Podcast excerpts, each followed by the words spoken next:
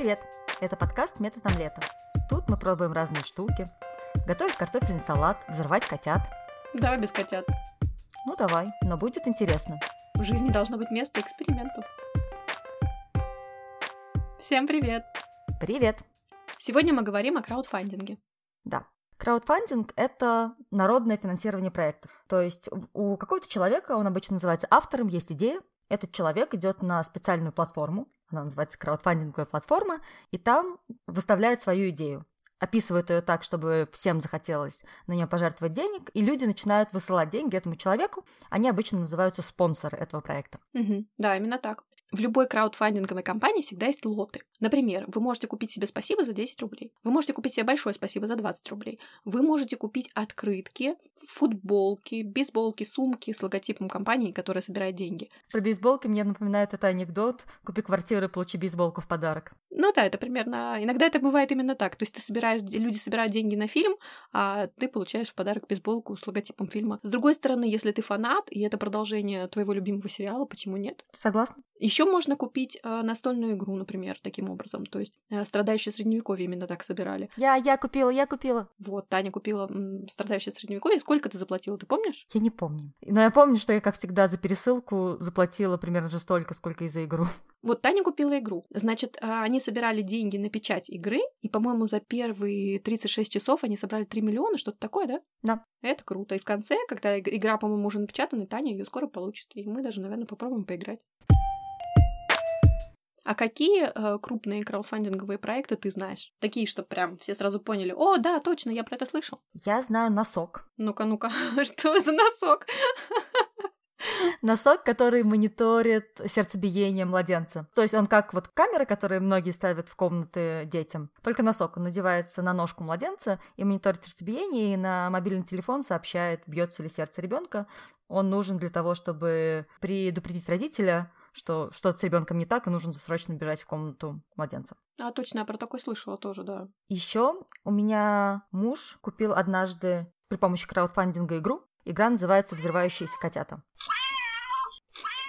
Что это за звук? Ты мучаешь котят? Это милая особенность этой игры. Когда открываешь упаковку с этой игрой, мяукает котенок. О, прикольно. Я почему-то думала, что это видеоигра. То есть я про это слышала, я думала, там такие котята милые, ты нажимаешь на них, и они взрываются.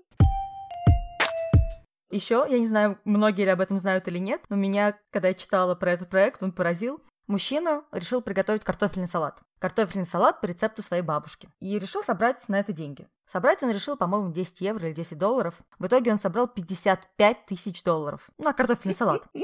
Слушай, да, да, я про этот проект тоже слышала. А ты слышала, как, какие лоты у него были, как он потом раздавал благодарности? Нет, расскажи.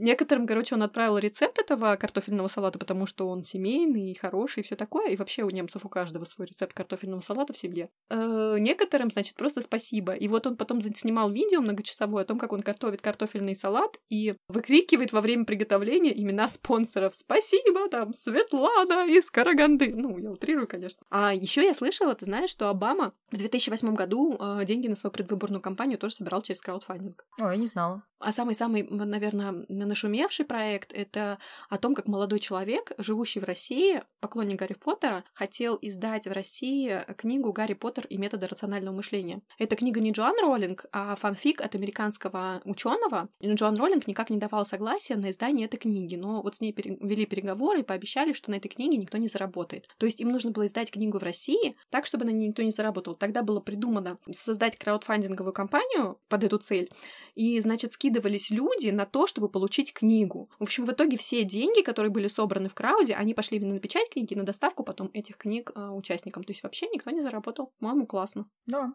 Если ты являешься поклонником какого-то автора, вот таким образом можно напечатать и издать какую-то книгу, которую тебе очень-очень хочется иметь. Просто нужно найти единомышленников. Давайте расскажем про наш эксперимент. Давай. Мы с Таней поставили себе цель потратить по 15 евро на краудфандинговых платформах.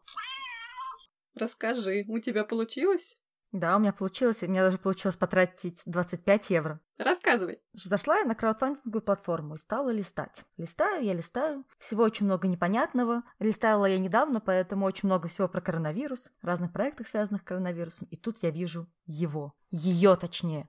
Открывашку для банок. Открывашку для откручивающихся банок.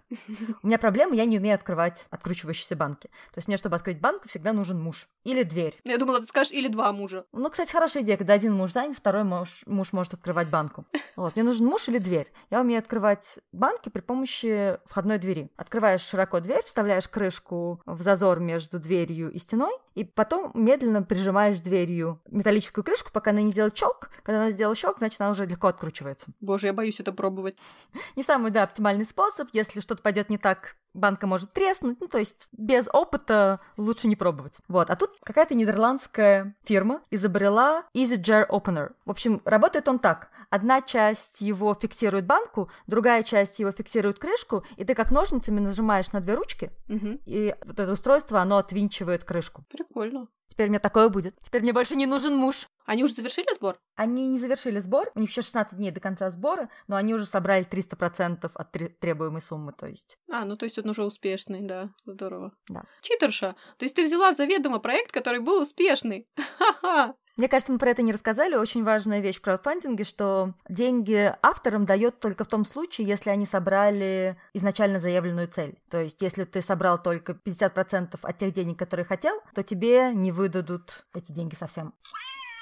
Расскажи, что ты нашла, что ты купила? Я, короче, тоже перестаралась с бюджетом. Я потратила в общей сложности 90 с чем-то евро. В общем, сначала попадались мелкие проекты, которые просто мне были интересны, потому что там очень красивые картинки или хорошее видео. Мне казалось, ой, какие ребята молодцы. Там одна мама в декрете э, занялась изготовлением блесток для макияжа. А в этом году было модно, и на Новый год все ходили, знаешь, такие блесточки под глазами и над глазами. Я все думала, боже, где мне такие взять? Как вот я тоже сейчас походила, а как раз попался такой проект. Она причем собирала какую-то очень небольшую сумму, я вот сейчас посмотрела, он уже закрылся. То есть я получу, к сожалению, только спасибо, а не бутылек блесток, потому что купила себе спасибо за 1 евро. Зажмотила? Ну да, там такие бутыльки еще большие. Я подумала, я буду с ним делать? Ну ладно, просто проспонсирую. Всю семью бы а- а- об- Облестила. облестила. Еще я посмотрела, сейчас закрылся проект, который я тоже купила, спасибо. Девочка э, собирала 280 евро, она хотела изготовить значки с кактусами, а там такие милые картинки, картинки уже были приведены в рекламе.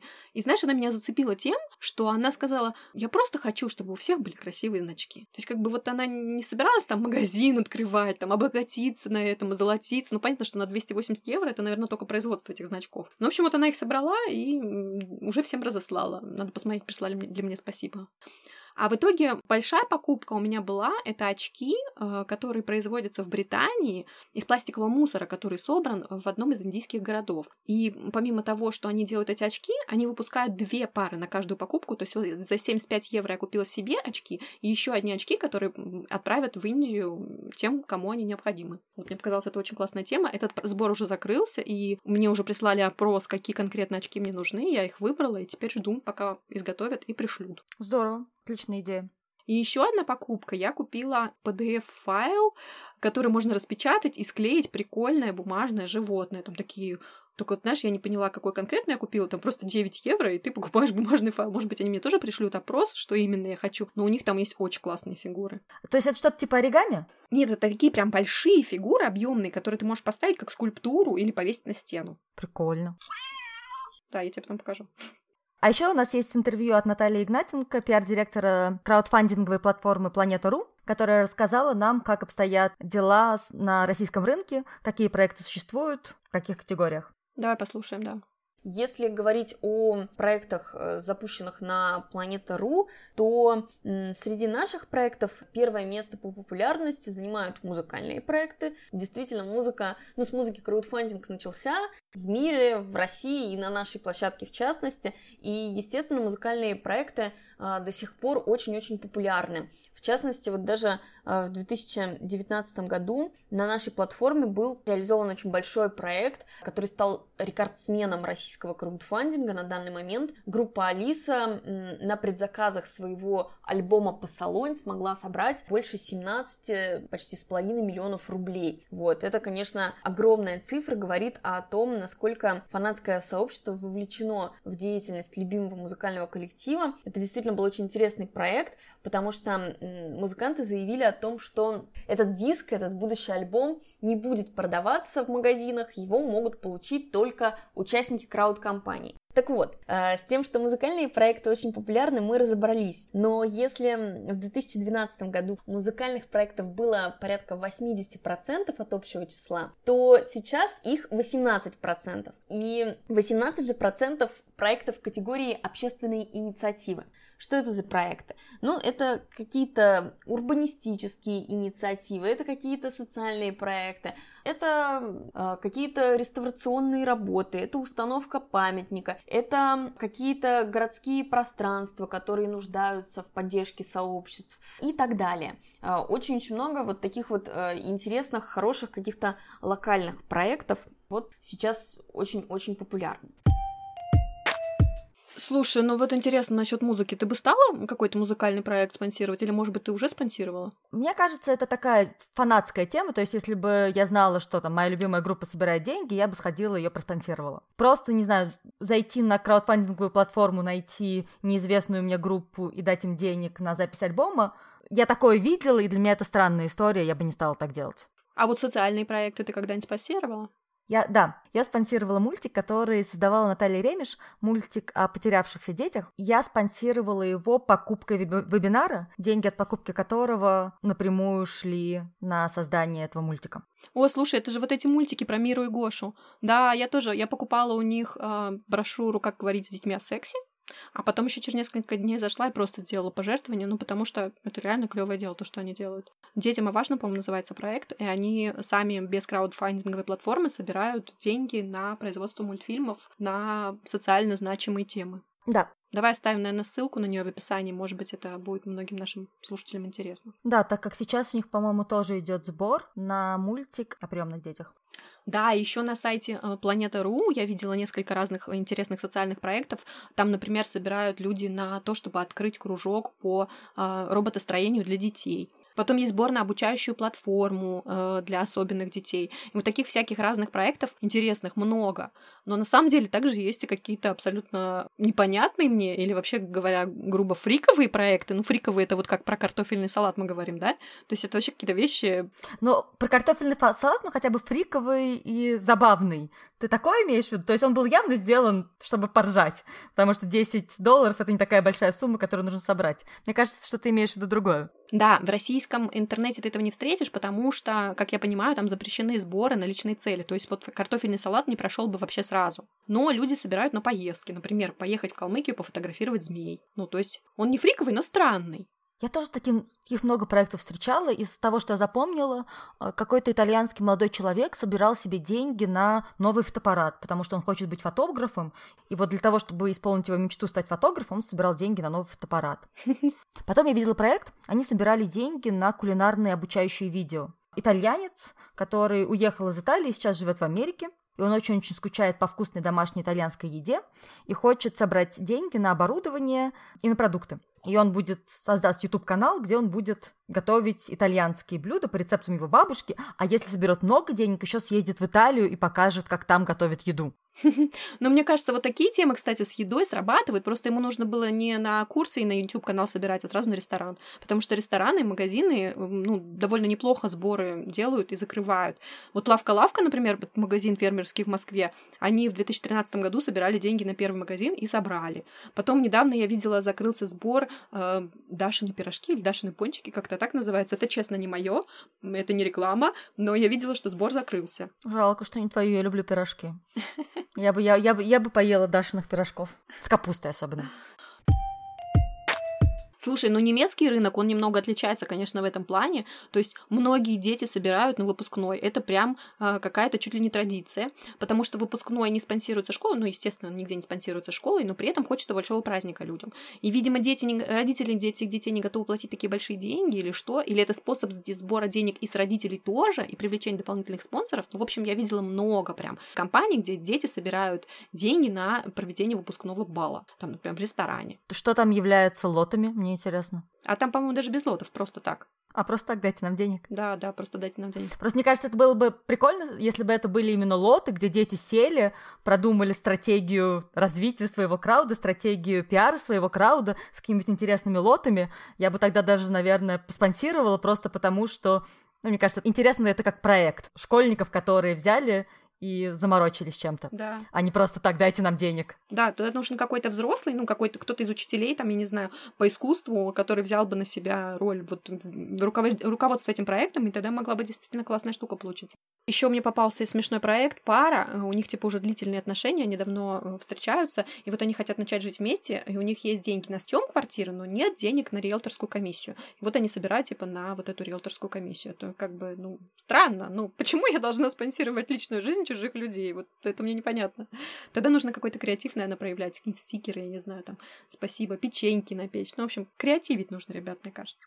Мне кажется, это все идет от того, как, видимо, люди попадают на краудфандинговые платформы. Это у нас был, видимо, такой эксперимент. Мы пришли и просто стали браузить и смотреть, что бывает. Люди так не делают, и это такой распространяется по слухам через друзей, знакомых. Вот ты открыл краудфандинговую компанию и начинаешь рассказывать своим знакомым, и те люди, которые знают тебя, с удовольствием тебе жертвуют. Просто надо, чтобы очень много людей знало эту пару и хотело, чтобы они в конце концов начали жить вместе. Ну да, слушай, наверное, неплохо закрываются вот эти все мини-сборы, когда сумма довольно-таки небольшая, там в пределах 500 евро, с э, друзьям, знакомым можно собрать. А если ты делаешь большую крауд-компанию, когда тебе нужно собрать какие-то большие миллионы денег, нужно все это серьезнее оформлять, эм, больше работы вкладывать, усилий.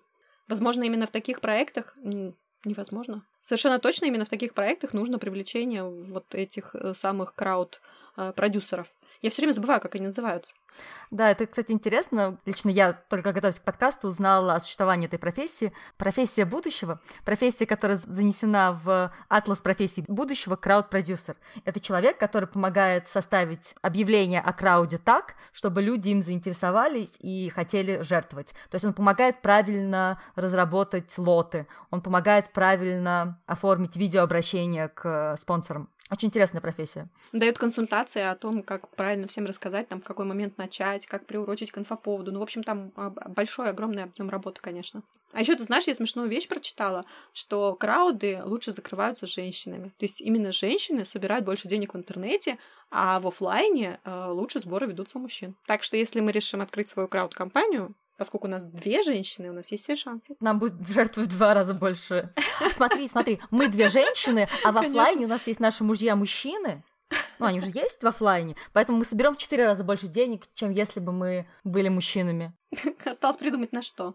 А, Еще, когда я смотрела, какие проекты бывают, сейчас в связи с э, мировой пандемией очень-очень много разных проектов, посвященных э, коронавирусу. Они делятся на несколько категорий. Это всякие разные средства для борьбы с коронавирусом, средства для защиты себя любимого от коронавируса. Я видела несколько крючков. Борьбы с коронавирусом? Не борьбы, защиты, защиты себя. Ну-ка, ну-ка. Защита себя от коронавируса. Я видела очень много разных масок, дизайнерские маски с разными принтами я видела крючки для открывания дверей. То есть такой специальный крючок, ты им как-то подцепляешь дверь, тебе не нужно трогать дверную ручку, которую до тебя трогали очень-очень много людей. А потом ты этот крючок кладешь себе в карман. А, естественно, да, ты кладешь себе в карман, и у тебя в кармане уже... Достаешь да, потом рукой, да. да. Вот, причем таких крючков я видела две или три штуки, то есть от разные компании спохватились и стали а, собирать деньги на а- а- антикоронавирусные крючки. Название-то какое прям, я бы только за название готова заплатить. Очень много разного арта, связанного с коронавирусом. Люди выпускают колоды карт, деньги от покупки которых идут в всякие благотворительные организации. Люди выпускают футболки с принтами, связанными с коронавирусом. Еще на немецких краудфандинговых платформах я увидела очень много сборов на поддержание малого бизнеса. Можно купить ваучер на поход в кафе, когда все это закончится. Ты можешь сейчас дать кафе денег и потратить их через несколько месяцев, когда кафе снова будет открыто. Я даже посмотрела, какие мюнхенские кафе собирают деньги, но меня ничего не заинтересовало. Собирают только те, которые я не знаю. Ну, вообще, это очень прикольная идея, мне кажется. Мне, кстати, таким образом прислали недавно письмо München Ticket DE. Это платформа, через которую я покупаю билеты на всякие мероприятия. У меня было куплено на, на весну четыре похода на разные мюзиклы и балеты. Вот они прислали, что все мероприятия отменяются, я могу вернуть деньги по запросу, а могу не возвращать, типа, в будущем сходить, если эти мероприятия будут организованы, либо на эту сумму купить другие билеты. Ну, то есть для того, чтобы им сейчас не пришлось деньги вынимать из бюджета и возвращать их мне, чтобы они могли их как-то использовать там на зарплату сотрудникам и так далее. Мне кажется, это классная тема вообще. А нам еще Наталья рассказала про то, как э, обстоят дела с проектами краудфандинга в период коронавируса в России. Давай послушаем. Давай. Конечно, мы заметили, что сейчас бизнесу очень тяжело приходится, и на прошлой неделе запустили специальную категорию всей планеты онлайн. Конечно, пока в этой категории еще не очень много проектов, но вот, например, в числе первых Проект запустила социальный предприниматель, основательница сети благотворительных магазинов Charity Shop Даша Алексеева. Она собирает 400 тысяч рублей на зарплаты для своих сотрудников из социально незащищенных слоев карантинный и посткарантинный период потому что финансовую независимость организации обеспечивали магазины, а магазины сейчас закрыты. И за поддержку этого проекта можно получить вот такие ваучеры на будущие покупки в черити-шопе, то есть за 800 рублей можно приобрести ваучер на покупки 1000 рублей, за 1600 на 2000 рублей э, безудержного шопинга в Черити Шопе. Петр Налич запустил свой проект, связанный с онлайн-трансляцией. Артист долго готовил свой сольный концерт, и, безусловно, концерт ждали поклонники. Но, к сожалению, пандемия скорректировала э, вот эти планы. И артист решил провести концерт в онлайне, при этом это будет не популярный сейчас э, в Инстаграме формат концерта в тапочках, а полноценное яркое мероприятие, участниками которого могут стать как раз-таки спонсоры этого проекта. То есть в проекте можно получить, так скажем, входной билет на вот этот вот онлайн-концерт. И если среди слушателей этого подкаста тоже есть социальные предприниматели или творческие деятели, которые вынужденно оказались в онлайне, то милости просим тоже запускаться в этой категории. Сейчас действительно лучшее время для того, чтобы обратиться за поддержкой к своему сообществу и тем самым еще больше укрепить взаимоотношения с вашей лояльной аудиторией. Слушай, ну вот с Петром Наличем интересная история, потому что мне на самом деле музыка нравится, я пойду посмотрю проект. Да, меня заинтересовал проект с театром. Еще наверняка же есть какие-то проекты, которые расцветают вот в период э, пандемии, потому что люди сидят дома. То есть люди сидят дома и начинают что-то больше потреблять. Вот, например, мы уже говорили о том, что люди стали меньше слушать подкасты, да, они перешли на видеоконтент. Наверное, вот производство видеоконтента может сейчас собирать больше денег. Потом вот я слышала, что в настольные игры люди стали больше играть, за счет этого выросли продажи. Наверное, делать какие-то сборы на настольные игры тоже имело бы сейчас смысл. Кстати, этих сборов очень много. Я вот смотрела на Планете.ру, у них реально большая категория и на Бумстартере, это тоже русский, э, русская платформа, у них тоже большая категория игры. То есть прям много людей делают настольные игры. И мне кажется, это вещь, которую вот я бы реально была готова проспонсировать. Выбрать интересную стратегию игры, которая тебе нравится, если там еще красивое оформление, ты покупаешь там от 500 до 3000 рублей в зависимости от игры и от того, что ты хочешь получить, как бы вносишь эти деньги, если потом крауд-компания закрылась, то ты получаешь просто игру. Я так сегодня нашла себе игру на Бумстартере, называется «Лайкины и майки». Э, это, короче, социальная сеть, для лайк, которые постят посты, делают репосты, э, выпускают fake news и все такое. Вот я, в общем, думаю купить. Я как человек, проспонсировавший одну игру «Страдающее средневековье» и будучи замужем за человеком, который купил другую игру, взрывающиеся котята, не понимаю спонсирования игр. Серьезно? Да, то есть я, у меня сама я проспонсировала страдающее средневековье, ну, то есть по фану, ради скорее самих карт, не очень сильно вдаваюсь в подробности геймплея. И вот мне это самое основное. Мне не хочется тратить время на то, чтобы понять, какой будет геймплей у вот этой новой игры, на которую собирают деньги. Я предпочитаю, чтобы за меня в настольную игру поиграло очень-очень много людей, вывели бы эту игру в какие-нибудь рейтинги, mm-hmm. дали мне маленький обзор настольной игры, и я ее купила. Что явно не так с игрой, на которую собирают деньги через крауд. То есть мне нужно открыть крауд, разобраться в правилах, понять, понравится ли мне эта игра. На меня это навевает такую скуку, что мне не хочется вот просто ходить по краудам и искать, какие новые игры выпускают. Слушай, я тебя очень хорошо в этом плане понимаю, но я готова поспорить, потому что, оказывается, люди, которые запускают игры через крауд-платформы, собирая на них деньги, это не одноразовые проекты. Это люди, типа авторы игр, которые одну игру выпустили через крауд-компанию, вторую игру выпустили через крауд-компанию. То есть, возможно, среди тех игр, в которые ты уже любишь играть, есть игры, на которые деньги были собраны через крауд-компании.